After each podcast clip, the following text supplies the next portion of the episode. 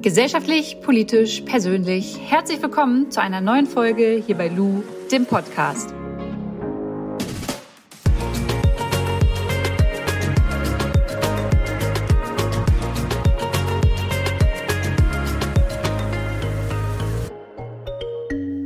Werbung!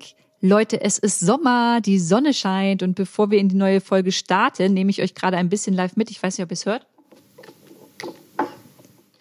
Ich schmiere mir mal auf meine Fußnägel jetzt ein bisschen Nagelfarbe, denn ich will ja wieder meine Birkenstocks ausführen. Und diese Nagelfarbe ist von Gitti. Das ist nachhaltige Nagelfarbe. Ich habe hier die Nummer 101. Das ist so ein geiler Rotton. Und das Besondere an Gitti ist, dass sie probieren, so nachhaltig wie möglich ihre Produkte umzusetzen und zu produzieren. Sie arbeiten mit natürlichen Inhaltsstoffen, sind vegan, produzieren in Europa. Ähm, das sind zertifizierte Partnerlabore beziehungsweise ein Partnerlabor in Frankreich. Sie achten bei der Verpackung darauf, dass äh, sie nachhaltig ist und sie verzichten auf bis zu 19 schädliche Inhaltsstoffe, die immer noch in den herkömmlichen ähm, Lacken zum Einsatz kommen. Ich finde eine coole Alternative. Ihr könnt sie mal ausprobieren. Ich habe einen Rabattcode für euch, LU, L-O-U, groß geschrieben. Dann gibt es 20 Prozent auf das gesamte Sortiment. Ich habe euch nochmal den äh, Link dazu in die Show Notes reingehauen. Lackiere jetzt mal zu Ende, aber ihr könnt die Folge trotzdem schon mal anfangen. Viel Spaß, Werbung Ende. Franzi Kühne ist eine Unternehmerin. Sie ist Mitbegründerin der ersten Social Media Agentur in Deutschland und 2017 wurde sie als jüngste Aufsichtsrätin in ein börsennotiertes Unternehmen gewählt. Frenzy hat ein Buch geschrieben, was Männer nie gefragt werden, weil sie sich dachte, wir drehen einfach mal den Spieß um und all die Fragen, die ich in Interviews immer wieder gestellt bekomme, die einfach überhaupt null Prozent mit meiner Expertise zu tun haben und viel mehr mit meinem Aussehen und mit meinem Dasein als Mutter. Diese Fragen möchte ich jetzt mal Männern stellen und das hat sie getan. Und ähm, wie das so angekommen ist, das erzählt sie uns in dieser Folge. Ich wünsche euch viel Spaß. Francie, ich habe dich schon ganz kurz gerade vorgestellt und hatte äh, in deinem Buch gelesen, dass du ja schon oft dieselben Fragen gestellt bekommst und manchmal auch ein bisschen müde vielleicht davon bist über die letzten Jahre. Ich glaube aber, dass dich viele meiner ZuhörerInnen noch nicht kennen und auch nicht überhaupt deinen Werdegang und deinen Weg und was du bisher alles gemacht hast. Deswegen erstmal herzlich willkommen, schön, dass du da bist. Dankeschön. Und ähm, vielleicht magst du mal ein bisschen erzählen, wer du überhaupt bist. Ja, also ich bin Frenzi Kühne. Ich habe mit äh, 25 Torben, Lucy und die gelbe Gefahr gegründet und ähm, habe das dann zwölf Jahre lang gemacht. Äh, Torben Lucy und die gelbe Gefahr, für alle, die dies nicht kennen, ist, äh, ist gestartet als Social Media Agentur, erste Social Media Agentur in Deutschland und damals 2008 haben wir äh, Unternehmen beraten, was sie so mit diesem ganzen Facebook und Twitter machen sollen, was damals gerade so in Deutschland ankam. Ähm, Instagram gab es damals noch gar nicht und ähm, haben uns dann so durchgearbeitet, äh, Unternehmen digitaler zu machen und äh, in, in der Digitalbranche eben äh, anzukommen und überhaupt zu verstehen, was, sie, was ihr neues Geschäftsmodell sein könnte, wenn ihr altes Geschäftsmodell durch Digitalisierung wegbricht. Und so sind wir ähm, über zwölf Jahre auf 200 Mitarbeiterinnen angewachsen und ähm, haben eine Dependance in New York, in Berlin. Und ja, ich bin seit Februar 2020 raus. Also ich habe gekündigt, wollte mit meiner Familie auf Weltreise gehen und einen Monat nach meiner Kündigung kam Corona in Deutschland an und hat alles zunichte gemacht von meinen Plänen. Ähm, so dass ich mir dann gesagt habe, gut, dann nutze ich jetzt die Zeit und äh, schreibe ein Buch und das ist jetzt äh, gerade erschienen. Was Männer nie gefragt werden, ich frage trotzdem mal. Da kommen wir später nochmal drauf zu sprechen. Ich würde aber voll gerne nochmal zwei, drei Schritte zurückgehen. Ähm, du hast gesagt, du hast mit zwei Männern gegründet. Mhm. Und das ist ja auch nicht unbedingt jetzt der Maßstab in der Startup-Szene. Also ich, äh, ne, also ich finde zumindest, es gibt immer trotzdem noch relativ viele Männer, die zusammen irgendwie was ausklügeln und dann ist mal eine Frau dabei. Wie, wie kam denn das? Also kanntet ihr euch einfach privat und habt gesagt, yo, da wollen wir jetzt irgendwie durchstarten?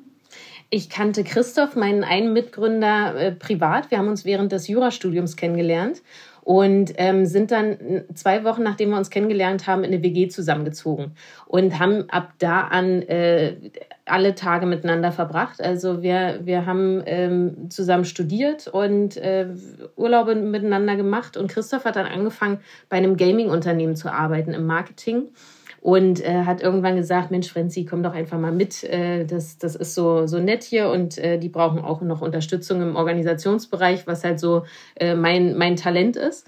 Und dann bin ich dort mitgegangen, habe dann auch neben meinem Studium dort angefangen zu arbeiten. Und Bontam, unser dritter Gründer, hat dort auch gearbeitet. Und wir dachten uns in, in der Zeit, gut, Gaming, gut und schön, aber ist jetzt nicht ganz so unser, unser Gebiet. Wir sind alle drei keine Gamer.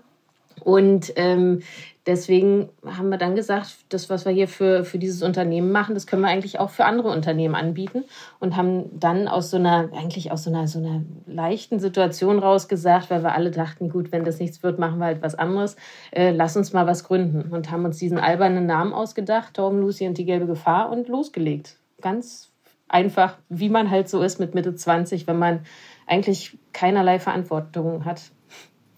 Es geht ja heute so ein bisschen auch um das Thema Stereotype aufbrechen und ähm, wir reden ja auch noch später, worum es in dem Buch geht. Hattest du da schon das Gefühl, als ihr damals andere Kunden beraten habt, dass du anders als Frau wahrgenommen wirst oder war das damals für dich noch überhaupt kein Thema? Für mich war das überhaupt kein Thema. Also ich habe mich überhaupt nicht anders behandelt gefühlt ähm, als die als die beiden Jungs. Das war, wir waren immer zu dritt am Anfang unterwegs. Also wenn man keine, kein, niemanden sonst hat, dann ist man immer so zu dritt unterwegs. Und ähm, ich hab, bin so vom Typ her oder war vom Typ her sehr schüchtern und sehr scheu und habe die dann auch eher so machen lassen ähm, und fand es, fand es gut, dass Christoph so eine Rampensau ist und einfach immer nach vorne geht und präsentiert und ich mich da im Hintergrund halten konnte. Aber das lag nicht daran, dass, dass sie das irgendwie so, so wollten, sondern dass ich das nicht, äh, nicht anders gewollt habe dann ja, also ein Unterschied so in der, in der Wahrnehmung, äh, weil ich eine Frau bin, habe ich überhaupt nicht festgestellt. Mir war dieses Thema aber auch gar nicht präsent, weil ich das auch vorher in, in, mein, in meinem Aufwachsen nie als Thema empfunden habe und so gar nicht sensibilisiert darauf war, dass es irgendeinen Unterschied machen könnte, dass ich eine, eine Frau bin. So war das tatsächlich bei mir auch. Bei mir gab es dieses eine Ereignis und das erst vor ein paar Jahren, äh, bei dem ich gemerkt habe, okay, es macht einen Unterschied, dass ich gerade hier bin und eine Frau bin.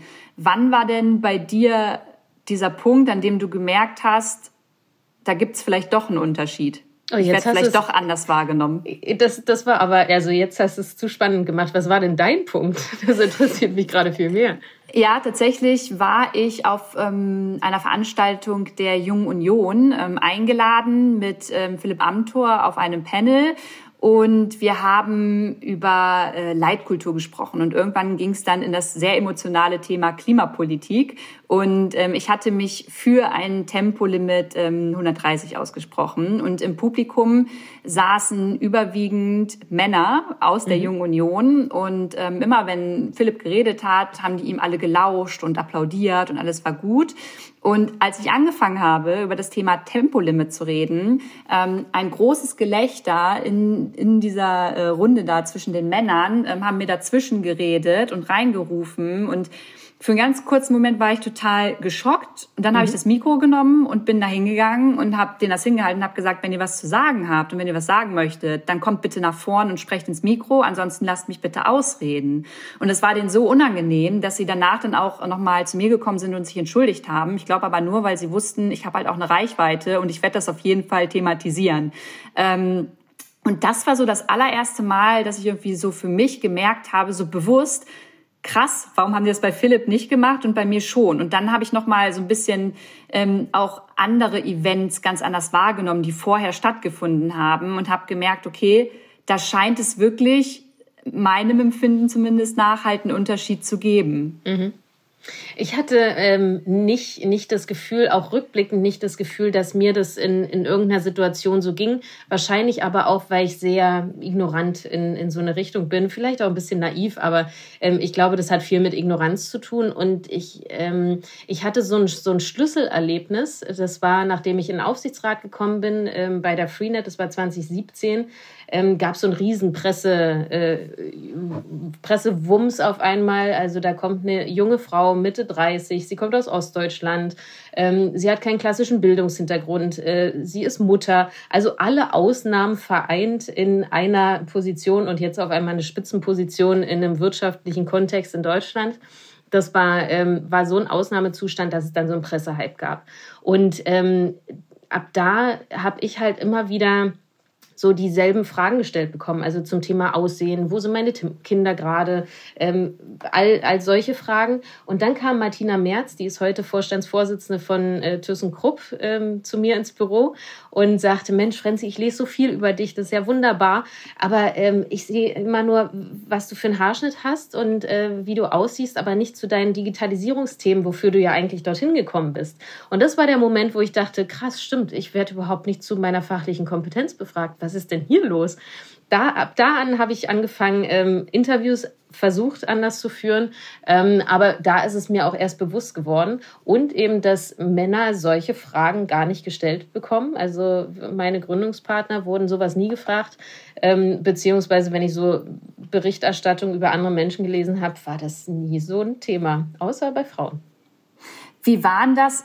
Nochmal zurück zu dem Zeitpunkt, als du quasi gefragt wurdest, ob du mit in diesen Aufsichtsrat willst. Ähm, wie war das für dich? Hast du da sofort zugesagt oder musstest du erst mal darüber nachdenken? Ähm, ich, ich zum Beispiel hätte überhaupt nicht gewusst, was überhaupt ein Aufsichtsrat ist, ehrlicherweise. Mhm. Also wie bist du damit umgegangen? Mir ging es genauso wie dir. Ich habe den Anruf bekommen und dachte mir, Aufsichtsrat, äh, okay, keine Ahnung, was das ist. Habe dann kurz gegoogelt, ähm, habe hab zehn Minuten mir überlegt, okay, will ich das machen, will ich das nicht machen? Eigentlich will ich nicht in der Öffentlichkeit stehen, aber ich kriege hier gerade so, ein, so eine Spitzenposition angeboten wir haben da ein kleines Frauenproblem, ich sollte das machen. Und dann habe ich äh, die zurückgerufen und gesagt, ich mache das.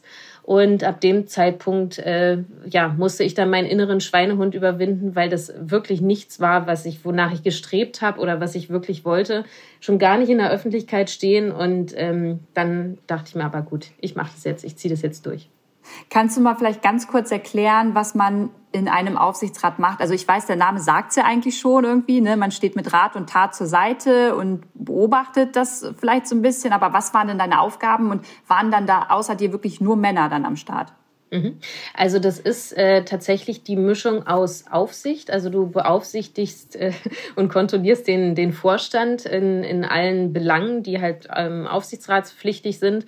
Ähm, und du berätst den Vorstand. Und äh, dieses Beratungsthema, bei mir ist es dann eben das Digitalisierungsthema, das äh, fand ich total reizvoll. Also da eben äh, in Digitalisierungsthemen des Unternehmens zu beraten, fand ich super. Und ähm, diese ganzen äh, Geschäftsberichte lesen und so weiter, das äh, ja, also war eine riesen Herausforderung für mich. Und da habe ich mir dann auch ein Board Office mit dazu genommen, was so viel heißt, äh, eine, eine, eine Firma, die dann nochmal mit drüber guckt, äh, Leute, die mich da beraten, ähm, um halt so Konzernberichte zu lesen.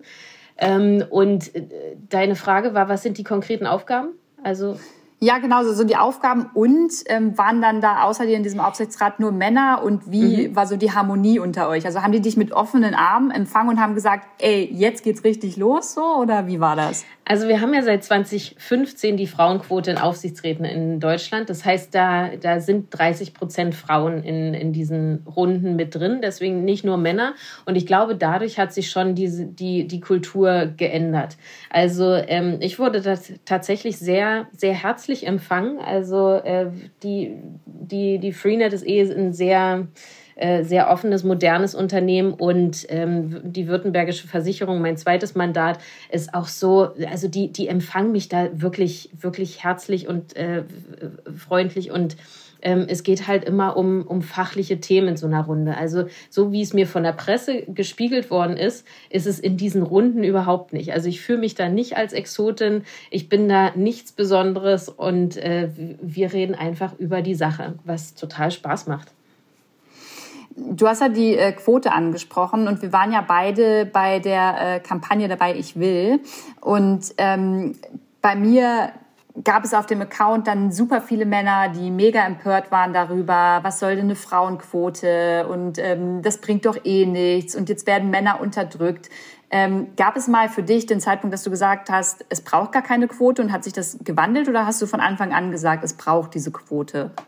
Als ich mein eigenes Unternehmen hatte, äh, kannte ich die Diskussion nicht wirklich, weil ich sie so in, in, in meinem Unternehmen nie führen musste. Also wir waren natürlicherweise, hatten wir immer ein Geschlechterverhältnis, was ausgeglichen war.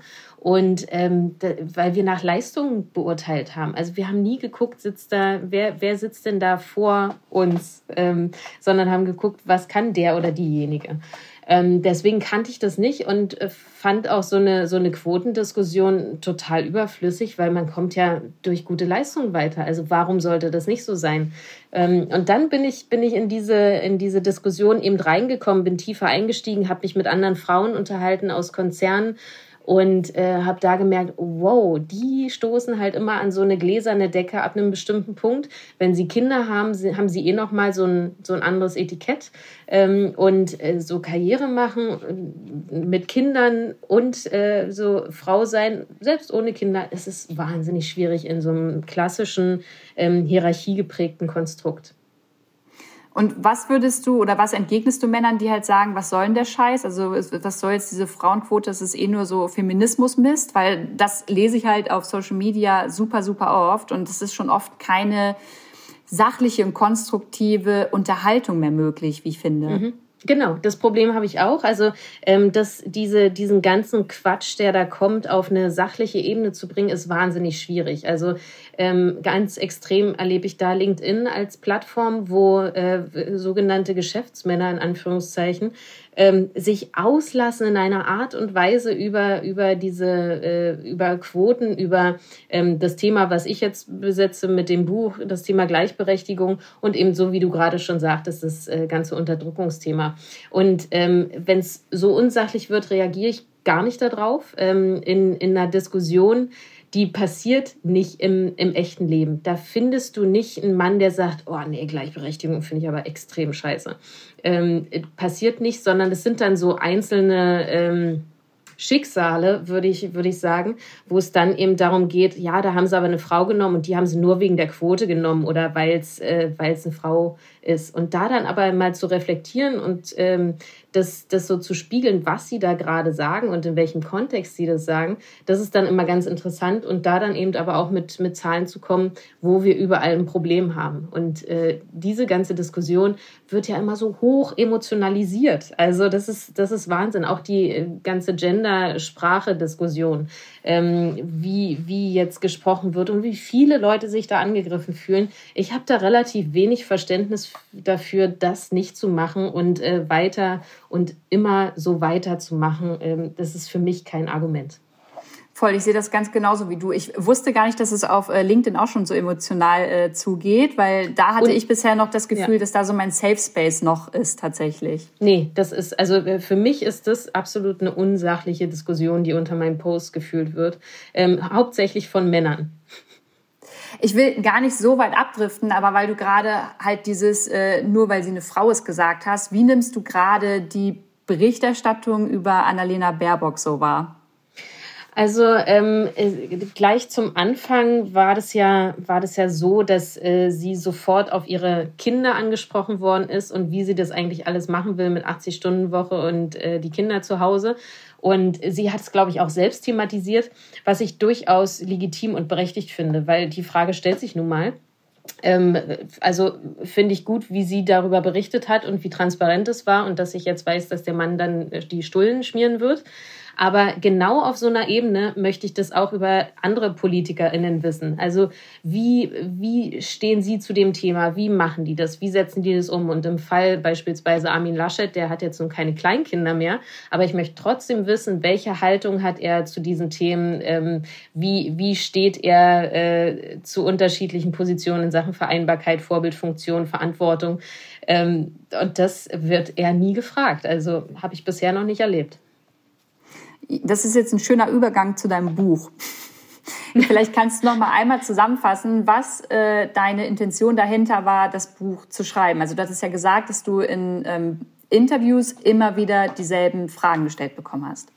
Absolut. Also es waren tatsächlich so, so äh, immer wieder dieselben Fragen zu den Themenkomplexen Aussehen, ähm, Vereinbarkeit, Vorbildfunktion, äh, Verantwortung ähm, und Kindererziehung, also all, all solche Fragen. Und ich dachte mir, ich drehe mal den Spieß um und äh, erstelle einen Fragenkatalog aus so 50 Fragen, die ich dann Männern stelle. Also immer die, denselben Fragenkatalog. Und ich dachte mir, das wird total lustig und äh, total absurd, wenn ich da mal die Fragen umdrehe und erfolgreichen Männern die stelle. Und was letztendlich passiert ist, ist äh, überhaupt nichts Lustiges, sondern diese Männer haben sehr ernsthaft und äh, teilweise auch sehr klug darauf geantwortet. Und das zeigt ja, dass diese Fragen tatsächlich ihre Berechtigung haben. Nur die ungleiche Verteilung ist halt das, wo, wo wir immer noch ein Problem haben. Wir können ja mal kurz erzählen, wer, also nur ein paar, die dabei sind. Ähm, Gregor Gysi ist auf jeden Fall mit am Start, Heiko Maas, dann mein absoluter äh, Favorite ist Axel Bosse. Ich mag den sehr gerne. Ja. Den äh, Aki finde ich super. Ähm, Finn Kliman war auch dabei. Bei dem hattest du, glaube ich, geschrieben, dass der zwischenzeitlich echt schon genervt von den Fragen war. Ist das richtig? Boah, Finn Kliman, da dachte ich mir, Mann, was ist denn hier los? Warum kommt denn das Gespräch nicht in Fahrt? Und äh, er wurde immer kurz angebundener und auch so unfreundlich und pampig. Und dann sagte ich so nach, nach der Hälfte, Mensch, Finn, das sind nicht Fragen, die ich mir ausgedacht habe, sondern das sind Fragen, die mir gestellt worden sind. Und dann sagt er, ach, Bandometer, ich habe das total vergessen. Ich habe mich schon gewundert, warum diese Fragen immer so, so abschätzig sind und so, so wenig wertschätzend und so. Ähm, und er hatte einfach das Konzept vergessen und hat sich sich extrem von diesen Fragen angegriffen gefühlt. Und dann sagte ich, ja, das kenne ich. Siehst du, wie es ist. Kannst du mal so zwei, drei Fragen als Beispiel nennen, die du in dem Buch äh, den Männern gestellt hast? Also äh, so, so Fragen waren, wie hat Ihr geschäftliches Umfeld darauf reagiert, dass Sie Vater werden? Das fand ich, fand ich ganz interessant. Ähm, aber auch, äh, ist es Ihr Standardoutfit, was Sie gerade anhaben? Oder ähm, sind Sie für, wie, wie können Sie für junge Männer ein Vorbild sein? Ähm, also all solche Fragen in, in so einer Richtung. Und war, gab es so einen Moment, bei dem du super überrascht von irgendwem warst, wo du so sagst, hey, das ist so nachhaltig voll in meinem Kopf geblieben? Also so nachhaltig ähm, ist tatsächlich, wie emotional und persönlich diese Gespräche waren. Ähm, also wenn ich, wenn ich jetzt mich daran erinnere, wie ich vor Joe Keser saß, ähm, Joe Keser für mehrere tausend Menschen zu dem Zeitpunkt noch verantwortlich, bei Siemens Vorstandsvorsitzender. Und ähm, er auf diese Frage, wie sein geschäftliches Umfeld reagiert hat, als er Vater wurde, äh, so, so sehr sehr äh, komisch reagiert hat und sagt, na ja, also mit Glückwünschen halt und äh, ganz, ganz normal, aber so richtig interessiert hat es eigentlich niemanden. Und ich dann weiter gefragt habe, ähm, wie er eigentlich, was er eigentlich für Opfer bringen musste dafür, dass er so eine Karriere gemacht hat und in Hinblick auf seine Familie. Und dann erzählte er die Geschichte, dass er den, den ersten Schultag seiner älteren Tochter verpasst hat und heute noch nicht mal mehr weiß, wo er war und sich heute denkt, Manometer, war, war ich blöd, sowas sausen zu lassen für irgendein geschäftliches Meeting, was äh, rückblickend total irrelevant ist. Aber diese, diese Opfer, das hatte ich auch öfter gehört, dass, äh, dass da äh, das zutiefst bereut wird, wenn solche familiären Ereignisse verpasst werden, beziehungsweise verpasst wird, wenn die Kinder aufwachsen und das nicht mitzukriegen. Und deswegen finde ich das total wichtig, dass Männer auch über sowas reden, weil sie jungen Männern eben zeigen können, hey, es, achte auf deine Prioritäten und achte darauf, was du, was du in den Vordergrund setzt, ähm, weil Karriere ist nicht alles. Aber darüber reden die Männer äh, schon gar nicht im, im höheren Alter überhaupt nicht. Aber hattest du nach den Gesprächen das Gefühl, dass ähm, du den ganzen Männern jetzt auch so eine Message mit auf den Weg geben konntest oder dass sie nochmal anders verstanden haben, hey, ich habe da vielleicht auch echt eine Verantwortung, wie junge Männer, aber auch junge Frauen in Zukunft aufwachsen und was man denen für eine Message einfach hinterlässt, so? Schön wär's. Also das, das Gefühl hätte ich gerne gehabt. Ich, meine letzte Frage war immer, hat sich das Gespräch für Sie irgendwie komisch angefühlt? Und die erste Reaktion war immer so ein, Hä, nee, warum? Sind doch ganz normale Fragen. Aber nein, sind es eben nicht. Und das haben Sie dann auch reflektiert, als ich noch mal ein bisschen tiefer gebohrt habe, ähm, ob das Fragen sind, die, die Sie tatsächlich ständig gestellt bekommen. Ähm, und da haben Sie dann angefangen, ein bisschen zu reflektieren. Aber ähm, keiner der, der Männer ist sich wirklich bewusst darüber, welche äh, Funktionen in, in Hinblick auf Vorbildfunktionen sie, sie da haben. Und ich wünsche mir, dass dieses Buch sehr viele Männer lesen. Ich kriege jetzt zurückgespielt, dass äh, Frauen natürlich das Buch kaufen, weil Männer kaufen eher äh, Bücher von Männern und lesen keine Frauenbücher. Frauenbücher in Anführungszeichen. Ähm, und dass die Frauen das ihren Männern rüberschieben. Und ich hoffe einfach, dass Männer das lesen, weil das so wichtig auch für sie wäre, gerade wenn es junge Männer sind am Anfang von der Karriere, sie darauf zu sensibilisieren. Ich glaube übrigens, das ist auch beim Podcast-Game ähnlich. Ähm, Pacey, eine Freundin von mir, hatte mir gesagt, dass äh, sie gelesen hat, dass ähm, Männer auch eher Podcasts mit Männern hören, mit Männerstimmen und nicht halt von Frauen. Also das ist auch wieder so ein Ding. Andersrum ist es aber so, dass wir Frauen, ist egal, ob es jetzt Männer oder Frauen mhm. sind, die, die hören halt beides gern. Mhm. Ja, das ist, halt, das ist halt schon krass. Mhm. Ähm, ich war letztens bei einer Freundin, die hat einen 15-jährigen Sohn und ähm, da saßen wir zusammen und dann hatten wir so ein bisschen gesprochen und was er so im Internet guckt und dann kamen wir auf das Thema Feminismus, weil er auf YouTube so ein paar Videos gesehen hat. Und dann habe ich ihn gefragt, ja, wie stehst du denn dazu? Und dann hat er gesagt, ja, mich, äh, ich finde es eigentlich sinnvoll, aber mich nervt immer dieses harte Feministin äh, und äh, Männer sind scheiße und Männer sind kacke und Männer sind an allem schuld. Das hat er mir mit 15 gesagt so und ähm, dann hat er mir Videos gezeigt und da habe ich so ein bisschen verstanden, okay, wenn das Wording immer das ist, ja, dass äh, Männer Trash und ähm, alles Scheiße, dass man die halt auch nicht so wirklich mit einbeziehen kann in diese Konversation, damit es auf einer sachlichen und konstruktiven Ebene geführt werden kann. Was würdest du denn sagen, wie man, wie muss man denn vor allem mit jungen Männern sprechen? Ähm, und was muss man denen mit auf den Weg geben, damit sie verstehen, dass eben diese Gleichberechtigung und Gleichstellung immer noch nicht erreicht ist?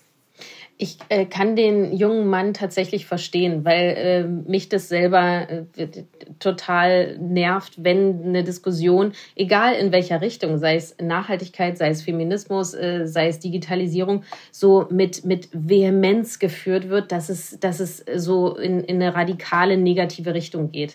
Also ich finde, man muss, ähm, egal wen man da adressiert, das immer mit, mit einer gewissen Leichtigkeit und Positivität verbinden, weil sonst verlierst du den Adressaten oder die Adressatin ganz, ganz schnell.